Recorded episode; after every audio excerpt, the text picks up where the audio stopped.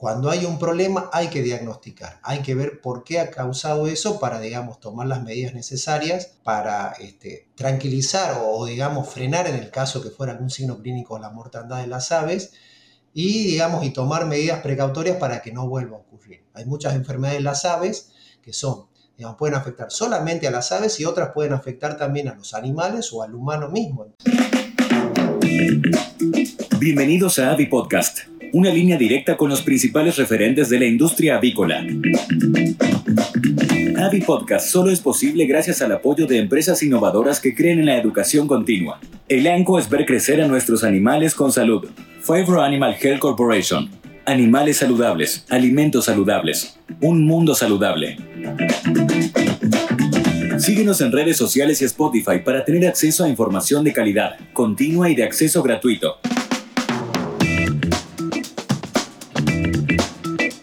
Bienvenidos a todos, mi nombre es Daniela Libolsi y hoy me toca ser la anfitriona de este episodio donde vamos a abordar la importancia que tiene el diagnóstico de enfermedades en las granjas avícolas y para ello hemos invitado al doctor Dante Bueno. Bienvenido Dante. Bueno, muchas gracias, muchas gracias por, la invitación, Daniela, a este tipo de, actividades. No, por favor, Dante, gracias a vos. Em, Dante, para los que no te conocen, ¿nos podrías eh, mencionar por ahí ¿Cómo ha sido tu formación académica y tu experiencia en el sector? Bien, sí, yo me recibí médico veterinario en la Universidad Nacional del Río Cuarto y luego fui a hacer el, doctorado en el Centro de Referencia de Lactobacillus en Tucumán, Argentina, eh, trabajando la parte de micotoxinas, de toxificación. Y después, a través de una beca INTA, en el 2003 ingresé a lo que era en ese momento el Laboratorio de Sanidad Aviar del INTA de Concepción del Uruguay. Y desde ahí estoy, digamos, este, en lo que hoy es el Departamento de Avicultura, se mudó hace unos años a un nuevo edificio y este, estoy desarrollando mis tareas en la parte de, bacterias y hongos de importancia, digamos, en la avicultura y en la inocuidad alimentaria. Excelente, Dante, ese recorrido y de vuelta, muchísimas gracias por estar con nosotros y poder compartir tu expertise eh, sobre esta temática. Eh, bueno, arrancando por ahí de lleno con lo que es eh, la temática del episodio y, partiendo por ahí de, la premisa eh, de, la importancia que tiene la salud de las aves para una producción eficiente, ¿nos podrías por ahí ampliar a cómo contribuye un diagnóstico temprano en la prevención de enfermedades? Lo que uno ve normalmente es que, digamos, empieza a haber algún problema y si no se hace un diagnóstico correcto, no se puede hacer un tratamiento no se puede frenar el problema. Por eso es que planteé la posibilidad de hablar sobre el diagnóstico, cuán importante es el diagnóstico, porque si no hay diagnóstico, todos los tratamientos que pueda haber son, digamos, este, muchas veces empíricos, si funcionan o no. Entonces, este, cuando hay un problema hay que diagnosticar, hay que ver por qué ha causado eso para, digamos, tomar las medidas necesarias para este, tranquilizar o, digamos, frenar en el caso que fuera algún signo clínico la mortandad de las aves y, digamos, y tomar medidas precautorias para que no vuelva a ocurrir. Hay muchas enfermedades de las aves que son, digamos, pueden afectar solamente a las aves y otras pueden afectar también a los animales o al humano mismo. Entonces, si no se hace un diagnóstico correcto, si no se mandan muestras o se hace un diagnóstico clínico y después se confirma con, con muestras o con, digamos, otras estrategias que ayuden a completar el diagnóstico, indudablemente que eso puede pasar a mayor y puede aumentar las pérdidas económicas, además puede afectar a tanto los animales o la salud de las personas que están con esos animales, con esas aves, entonces las consecuencias son mucho peores, ¿no? Y muchas veces lo que ves es que no se hacen los diagnósticos, se hablan de tales enfermedades o simplemente que se mueren las aves y se hace un solo diagnóstico, no da, o sea, se hace, en este caso hoy en Argentina, influenza aviar, por ejemplo, que es, si hay mucha mortandad, se busca indudablemente descartar influenza aviar, que está muy bien, pero si no da influenza aviar, y bueno, ¿qué es? Porque este, quedarnos con que no da influenza aviar y ponernos contentos por eso y ver que se siguen muriendo las aves o sigue habiendo signos clínicos, no resuelve el problema de base y además que ese problema puede ser llevado a otra granja por intercambio de ya sea de animales o de personas que, que frecuentan uno u otro lugar o de camiones. Entonces el problema lo que vamos haciendo es amplificando y no solucionando el problema de base y así indudablemente que las enfermedades siguen continuando con, sus impactos negativos. Tal cual, Dante, eh, aportando un poquito a lo que venís diciendo, qué importante es visualizar, como decís, la repercusión que tiene eh, el diagnóstico precoz con todo lo que mencionaste en, cuestiones de costos o en cuestiones de salud pública, no solo por ahí a nivel de establecimiento o granja, sino por ahí la importancia que tienen a un nivel regional como puede ser un, país para poder predecir el brote de una enfermedad, ¿no? Pienso como, como bien mencionaste el caso de influenza aviar acá en Argentina, que era algo totalmente inminente que, nos estaba tocando la puerta y pisando los talones, eh, se sabía que iba a ingresar, eh, hubo una predicción ya que cada vez por ahí los brotes eran más cercanos o más fronterizos, había eh, esta vigilancia de aves migratorias y al menos creo o considero que, ese análisis o ese diagnóstico de la situación permitió a, muchos prepararse en cuestiones de, de bioseguridad, poder afianzar por ahí para minimizar eh, la probabilidad de ingreso eh, de la enfermedad y que el golpe por ahí no sea tan duro como bien, como bien dijiste, ¿no? Sí, digamos lo que hasta antes de influenza aviar, indudablemente si había mortandad de animales, uno no pensaba en influenza aviar, iba por otras enfermedades, pero a partir de, lo que pasó este año ya, digamos, se incorpora de, primera, digamos, descartar influenza aviar. Pero bueno, lo que decimos es que justamente está bien, digamos, excelente, se descarta influenza aviar y Newcastle se puede descartar como se hacía, digamos. Pero si no da, ¿qué pasa? ¿Qué, qué es, digamos? ¿Está bien? O sea, no se acaba ahí el, panorama y hay que empezar a, ver qué otra cosa pueden ser. Hay otras enfermedades que causan gran mortandad y que pueden acabar con todo el plantel. Entonces, toda una inversión realizada se te va en un mes o en pocas semanas si no se hace nada, digamos. Eh, y una de las estrategias, por ejemplo, si hay un problema bacteriano, es la parte de antibióticos. Los antibióticos, que digamos, al principio del mundo eran algo salvadores, pasaron a ser de la película algo un poco malo porque pueden resistencia, pero hay veces que los antibióticos para tratar enfermedades y salvar al animal, totalmente justificado, digamos. Si no se da antibiótico, no se salva al animal, el animal se muere. Entonces, ¿qué estamos hablando? ¿De bienestar animal o de resistencia antimicrobiana? Hay que, hay que aplicar eh, se ve también en el humano, digamos, el antibiótico para salvar vidas sigue siendo este, eficaz, bien dado por supuesto y dado el antibiótico correcto, ¿no? Y la dosis y, todo el tratamiento correcto. Entonces, digamos, esa es una cosa que hay que ubicar cada cosa en su lugar, que entiendo yo, y, digamos, lo primordial es decir, bueno, ha habido este problema, se ha debido a tal cosa. Muchas hay veces que no se puede llegar al diagnóstico, no sé, con las armas que hay, hay veces que algunos lugares están alejados, no tienen eh, digamos, este, para mandar muestras, te dicen, pero hoy, digamos, yo creo que, por colectivo, por distintas vías, puede llegar y se puede llegar a hacer eh, diagnóstico. Nos han mandado muestras de distintos lugares del país a nosotros y hemos podido hacer el, diagnóstico. Por lo tanto, creo que, es muy importante para después tomar, digamos, medidas y hacer algo para que no vuelva a ocurrir o bien para, digamos, eliminar, si es necesario, tristemente, pero porque digamos, si no se elimina, hay veces que las bacterias permanecen en el animal, simplemente lo que hacemos es controlar el brote, pero no eliminarlo. Entonces aflojamos las medidas y vuelve a ocurrir el problema. Y no saben por qué vuelve a ocurrir el problema. Porque la bacteria no se ha retirado del animal, sí ha disminuido su número. ¿Está bien? Entonces, ese tipo de cosas es importante, creo yo, conocerlas, saberlas, para eh, uno, digamos, este, tomar alguna medida y bueno, tomar medidas preventivas, clave especialmente muchas veces en los vecinos para que no le ingrese ese problema eh, a fin de que indudablemente las pérdidas económicas sean mucho menores. Claro, Dante, y, por ahí, ¿cuáles son los métodos diagnósticos más comunes que se pueden llevar a cabo? Digamos, cuando hay indudablemente que uno puede hacer algo preventivo o algo, digamos, curativo, ¿bien? Hay estrategias preventivas, hay muestreos, muestreos preventivos, Está bien que se toman muestras de animales recién nacidos o de huevos picados, por ejemplo, no nacidos, que esos, digamos, no hay que sacrificar ningún animal. Se toma muestra y se, y se busca algunas bacterias, como por ejemplo salmonela, y este, con eso uno puede anticiparse o intentar anticiparse si va a haber algún problema. Los muestreos, los monitoreos, muchas veces que decimos, preventivos, son buenos, digamos, porque permite anticiparse o tratar ya de explicar qué va a pasar en ese plantel. ¿Está bien?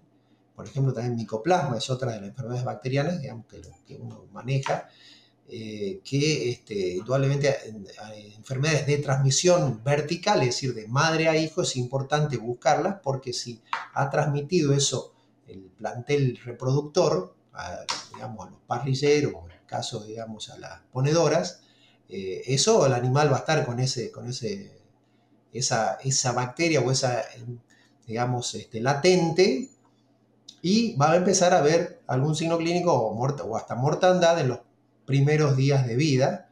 Y este, bueno, ya con ese tipo de cosas no es mucho lo que se puede hacer más que tratamiento, ¿bien? Y tratar de llevarlos con tratamientos. Eh, entonces, el muestreo preventivo es una estrategia. Y después, el diagnóstico ya de, curativo o tratamiento es, bueno, es cuando animales se mueren o hay signos clínicos, llevar muestras, o sea, es un diagnóstico clínico, si uno no tiene mucha idea, bueno, eh, mandar o el animal muerto o algunas muestras que ve que están afectadas al hacer la necropsia, mandar al laboratorio y hacer un diagnóstico, digamos, este, en base al laboratorio, sea microbiológico, eh, a fin de poder, digamos, confirmar o descartar que no sea tal o cual bacteria, virus o hongo, y así poder este, hacer alguna terapia eh, efectiva, ¿no? Que pueda, digamos, en el caso de parrillero empujar que no se mueran tanto, en el caso de ponedoras puede ver los signos clínicos, que baje la postura o que se empiecen a morir, eh, a fin, digamos, de que no se mueran. Lo preventivo siempre es mucho mejor, pero lo preventivo muchas veces, sí, siempre lo prevenir es mejor que curar, es menos costoso, pero bueno, tiene un costo que hay gente que no lo sabe valorar hasta que se le empiezan a morir las aves y ahí se acordó que había que hacerlo preventivo. Lo preventivo es algo silencioso, podríamos decir, porque uno lo va haciendo y trata de ganarle a la enfermedad. Eh, en cambio, lo curativo ya está el problema, ya está la pérdida, lo que uno tiene que intentar es que la pérdida no sea mayor. Pero siempre eh, decimos que sea preventivo o curativo, hay que llegar al diagnóstico. No hay que quedarse, aunque se murieron todos los, de última se mueren todos los animales, nadie supo qué pasó, y eso no es, digamos, no sería correcto porque hay veces que ingresan nuevos animales y se empiezan a morir. Cuando uno pregunta, dice, no, si antes se me estaba muriendo, se me quedé sin animal, entonces yo repoblé al poco tiempo sin haber hecho ningún tratamiento o nada, hasta aún en el ambiente, y este, eh, sí, el problema continúa, digamos, y las pérdidas económicas continúan. Y hoy en el concepto de una sola salud, es decir, tratando al ambiente o al animal, nosotros estamos colaborando a disminuir los efectos sobre el humano. ¿Está bien? Entonces, bajo el concepto de una sola salud, salud humana, salud animal y, ambiente, eh, atacando a, digamos, a uno de estos tres, o dos, o, los tres, estamos haciendo, digamos, el bien a todo el sistema. No sé si respondió, si responde o algo más puntual. En el ANCO ofrecemos productos y servicios para la prevención, el control y tratamiento de las enfermedades de los animales.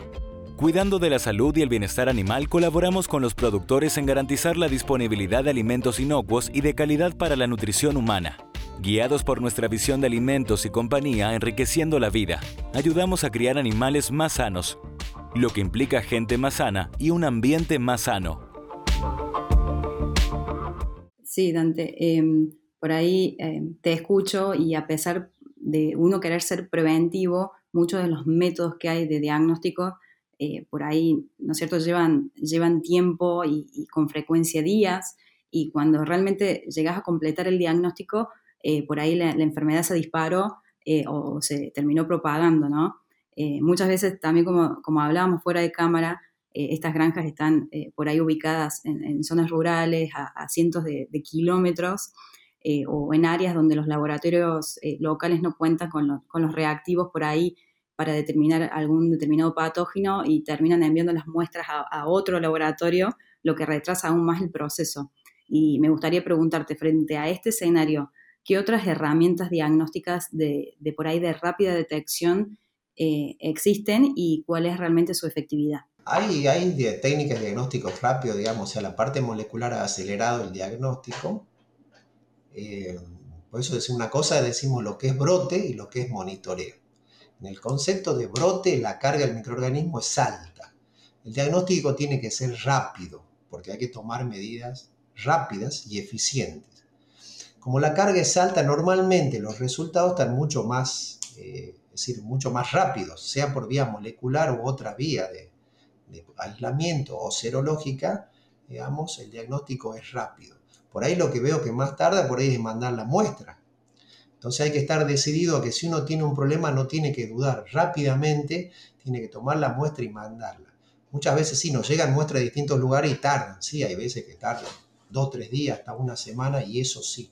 Mientras tanto, ¿qué se hace? Bueno, si hay problemas, algunos aplican antibióticos, sí, porque más o menos por antecedente hablan y si hay tal problema, se hace la, anamnesis, se ve, digamos, el caso, podría ser tal cosa, bueno, prueba esto, mientras tanto está el resultado, ¿bien? Pero el resultado, cuando es brote, es rápido. ¿Qué significa rápido? Uno o dos días está el resultado.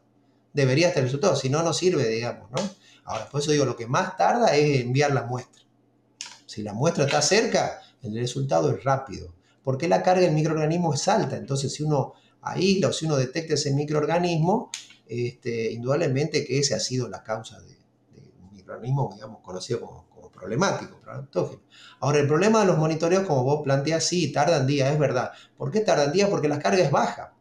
Normalmente, como no hay signos clínicos, si uno busca monitorear a ver si está presente o no, la carga es baja. Entonces, en el laboratorio uno hace estrategias para aumentar la carga y eso lleva un poco más de tiempo, es verdad.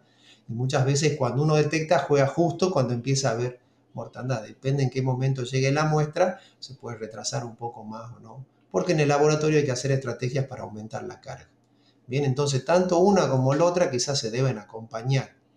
Una cosa es algo que debe hacerse o debería hacerse frecuente, que es el, monitoreo, es decir, buscar bajas cargas de microorganismos. Y bueno, y la otra que hay que actuar sí o sí es cuando hay un problema. Hay un problema, por eso digo, ahí hay que actuar rápido y no hay que dilatar porque el laboratorio en general debería ser rápido, digamos.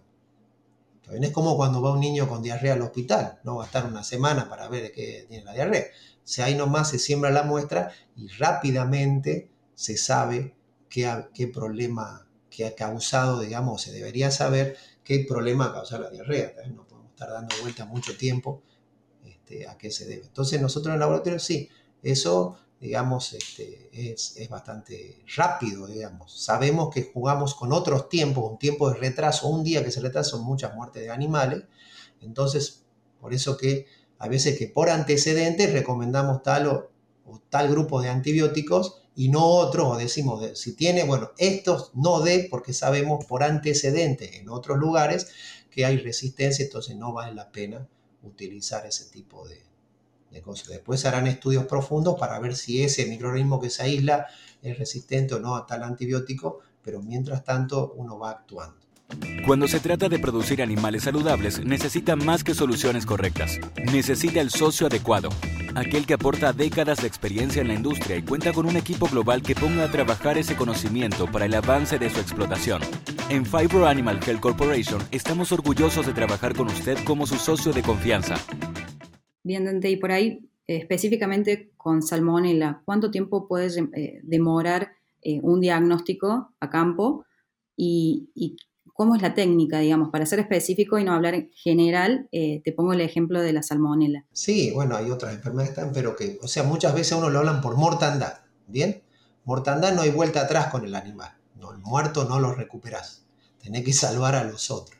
Salmonella con mortandad el aislamiento podría ser uno molecular, en uno a dos días ya está el diagnóstico. O sea, traen la muestra, se siembra, al otro día ya hay un acercamiento, si fuera molecular ya debería estar, em, y al otro día se confirma. Entonces después se puede actuar. Digamos, después, bueno, habrá que ver si hacer el antibiograma, si, digamos, si se hace la resistencia antimicrobiana, o sea, se estudian los productos que podrían funcionar, eso lleva un poco más, pero digamos ya está el, diagnóstico y ya se sabe la causa de la muerte de los animales y todas las consecuencias que eso lleva, porque digamos el caso metiéndonos en salmonela, que es un tema particularmente que me gusta mucho, no la sacamos más. Entonces eso hay que entender, porque por ahí uno lo llama, bueno doctor, vamos a antibiótico, bueno, a la semana damos más antibiótico, y bueno, y lo mantenemos con antibióticos. Sí, bueno, está bien, sabemos que eso, lo que hace el antibiótico es bajar la carga, baja los signos clínicos. Por lo tanto, uno puede tapar los signos clínicos y no ve, o la mortandad es muy baja, entonces no hay problema, doctor, no hay problema. No, no, sí, no hay problema, afloja el antibiótico, a la semana empieza a haber problemas nuevamente de mortandad. Y ni hablar si es en ponedoras donde damos antibiótico y ese antibiótico pasa al huevo. Un efecto sobre la inocuidad alimentaria, digamos, de residuos de antibióticos en el huevo. Entonces, hay otras estrategias que se usan, es decir, el antibiótico baja carga, baja la carga de los microorganismos y al bajar la carga, como digo, va a tapar los signos clínicos, ¿está bien? Es decir, entonces, después bajando la carga, uno puede hacer otra estrategia a fin de que la carga permanezca baja y no, por ejemplo, aplicar desinfectante, por ejemplo, en algunos casos en ponedoras se usan vacunas. La idea, ¿cuál es la idea? Eh, bajar la carga, mantener baja la carga y al bajar la carga uno puede decir que los signos clínicos son leves o no hay, o la mortandad bajó mucho, no es algo tan importante, entonces uno puede mantener el plantel, digamos, con otras este, estrategias que no afecten a la, tanto a la inocuidad alimentaria y este, así eh, este, mantiene un poco más al plantel, pero sabemos que a la larga hay que eliminar el plantel. Es increíble, uno ve otros países y hay, digamos, salmonelas, como salmonella gallinarum, por ejemplo, que está erradicada, y acá en Argentina seguimos todavía con esa bacteria y seguimos con esa bacteria a un nivel importante, digamos, que se sigue hablando, ¿no? Tal cual, eh, eh, Dante.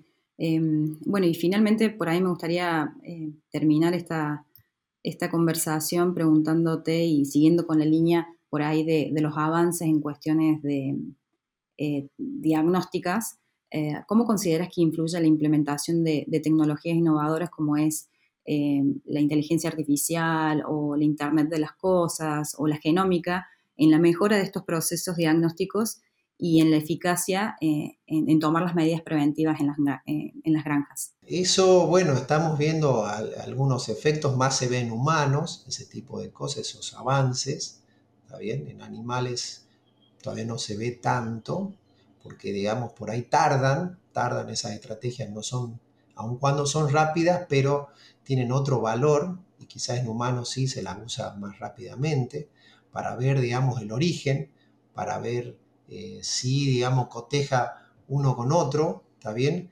Es decir, yo creo que de a poco, o sea, siempre los primeros avances se dan en salud humana, eh, porque hay más inversión, y bueno, y sí, de a poco se ven cosas en, salud animal, y es, es, una estrategia muy importante, ¿está bien? Permite decir sí o sí si es que, digamos, el origen ha sido tal, tal cuestión. Eh, digamos, su efecto es, eh, importante.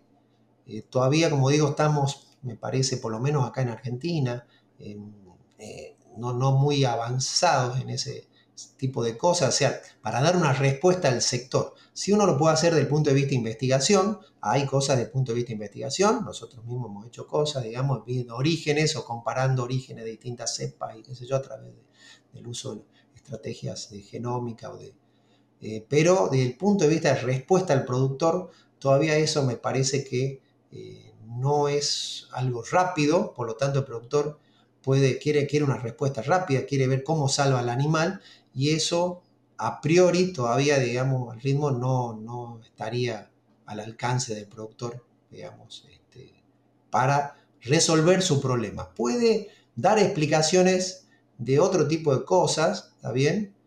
Eh, de algo profundo, pero el productor siempre pide, quiero resolver mi problema. Lo que haga usted con la genética y la cosa, eh, puede ser interesante ver el origen, que la cepa vino de tal lado y que no vino del otro, o que hay comparación o que es una cepa nueva. Indudablemente que eso es necesario para estudios posteriores o para aplicaciones de vacuna o para ver si se importa o no algunos productos. Eso sí, pero eso lleva un poquito más de tiempo, ¿no? Coincido, coincido, Dante, que por ahí es una tecnología que todavía no está al alcance de todos, eh, eh, más acá en Argentina, por ahí donde, donde hay otras prioridades, eh, pero sí a nivel de investigación. Los otros días leía un paper sobre esta temática y me llamó muchísimo la atención de, de cómo se utilizan micrófonos dentro de las granjas para la detección temprana de enfermedades respiratorias.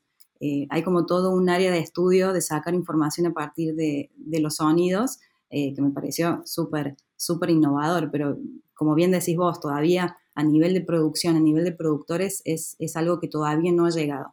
Capaz que en un futuro. Cada vez que se automaticen las granjas va a haber alguna cuestión, digamos. Hay granjas automáticas en Argentina, pero bueno, las manuales todavía están, digamos, y, sí, indudablemente cuanto menos intervención tenga el humano y sea reemplazado por otras cosas, eh, se va a poder detectar, claro, uno ya maneja, maneja de otra cosa, maneja más de la oficina que de metiéndose en la granja, entonces con micrófono, con cámaras, como hacen y viendo ciertas cosas, estudiando ciertas cosas, uno puede hacer, o por lo menos la primera para el diagnóstico y después ver el tratamiento. Me había olvidado eso así de, la gente de comportamiento o ver, digamos, este, estudiar los, los sonidos. Sí, sí, este, es toda una... Es todo, bueno, un desafío, son cosas que hay trabajos muy básicos que seguramente son cada vez más reemplazados, por eso la capacitación siempre es importante. Eh, y bueno, pero bueno, eso muchas veces hay países mucho más avanzados por cuestiones eh, de, bueno, capacitación y económicas, en, países como el nuestro, con vaivenes económicos y, estímulos a inversiones, pero digamos después este, se complica su desarrollo, eso, eso está tardando un, poco más. Lo que sí es importante destacar, digamos, que la palabra bioseguridad, que tanto se habla, eh, no es un capricho, tiene su razón de ser y a la gente hay que explicarle cuál es la razón de ser, porque bioseguridad se habla mucho, pero hay que explicarle cada medida cuál es su fundamento, qué idea tiene y que no hay que esperar a que el problema ocurra para darse cuenta de que este, la bioseguridad eh, es importante. Es decir, decimos, prevenir es mejor que curar, las pérdidas económicas son mucho menores si uno previene, y bueno, y cuando está el problema hay que afrontarlo no hay que, digamos, esconderlo o, dilatarlo, porque cuando uno ve gente dice, no, hace semana que está, ¿qué esperaba para, para digamos, eh, mandar muestra o para, para actuar? ¿Está bien? Eh, piensa que mágicamente se va, el problema se va a apagar. Y bueno, sí, hay veces que se apaga el problema porque se, se acabaron las, aves. Digamos, eso no hay que, no hay que esperar. Y muchas veces decimos que los pequeños productores son los donde más hay que atacar en cuanto a que hay que hacer el diagnóstico, porque las empresas en sus este, integraciones y las empresas, digamos, grandes como de postura que tienen asesores o veterinarios, esas sí, digamos, hacen, tienen más probabilidad de hacer el diagnóstico. Pero eh, los pequeños productores, digamos, que por distintas razones este, no, no, se le mueren las aves y no terminan haciendo el diagnóstico, eso creo que es donde más eh, hay que actuar. Por eso digo muchas veces, cuando uno promueve algo, tiene que ser cuidadoso porque los animales son como las personas, se pueden enfermar y eso este, puede ser también una cuestión que hay que considerar cuando uno promueve medidas de tener en cuenta también que hay que, que hay que atacar enfermedades, digamos, no, no es una cuestión, algo, una cosa material que no se enferma, ¿está bien?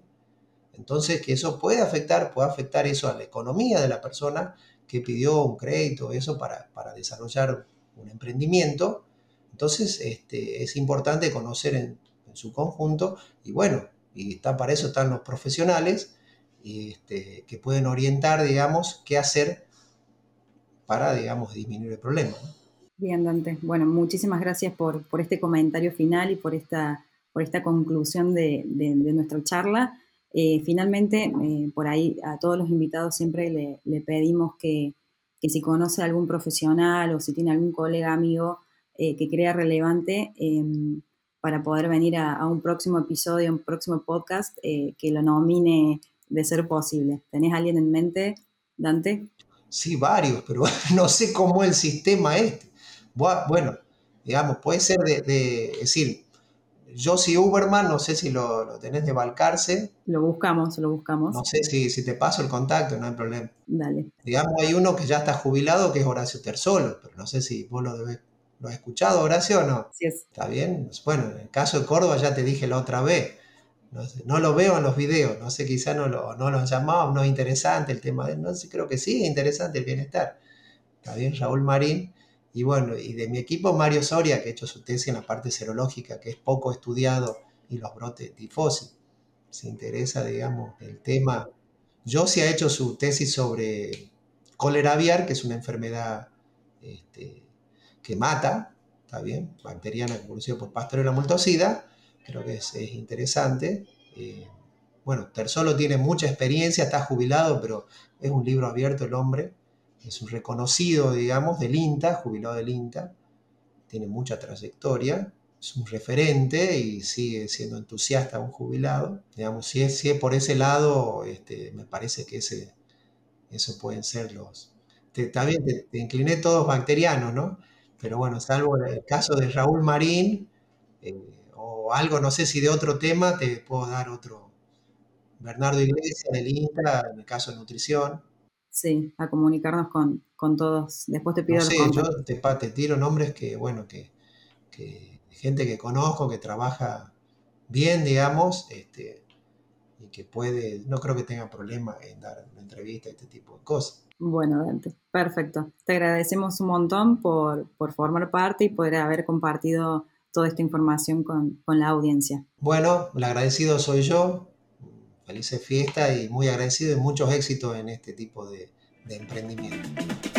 Si te gustó este episodio, no dejes de compartirlo con otros profesionales para que más personas puedan tener acceso a la palabra de los principales referentes de la industria avícola.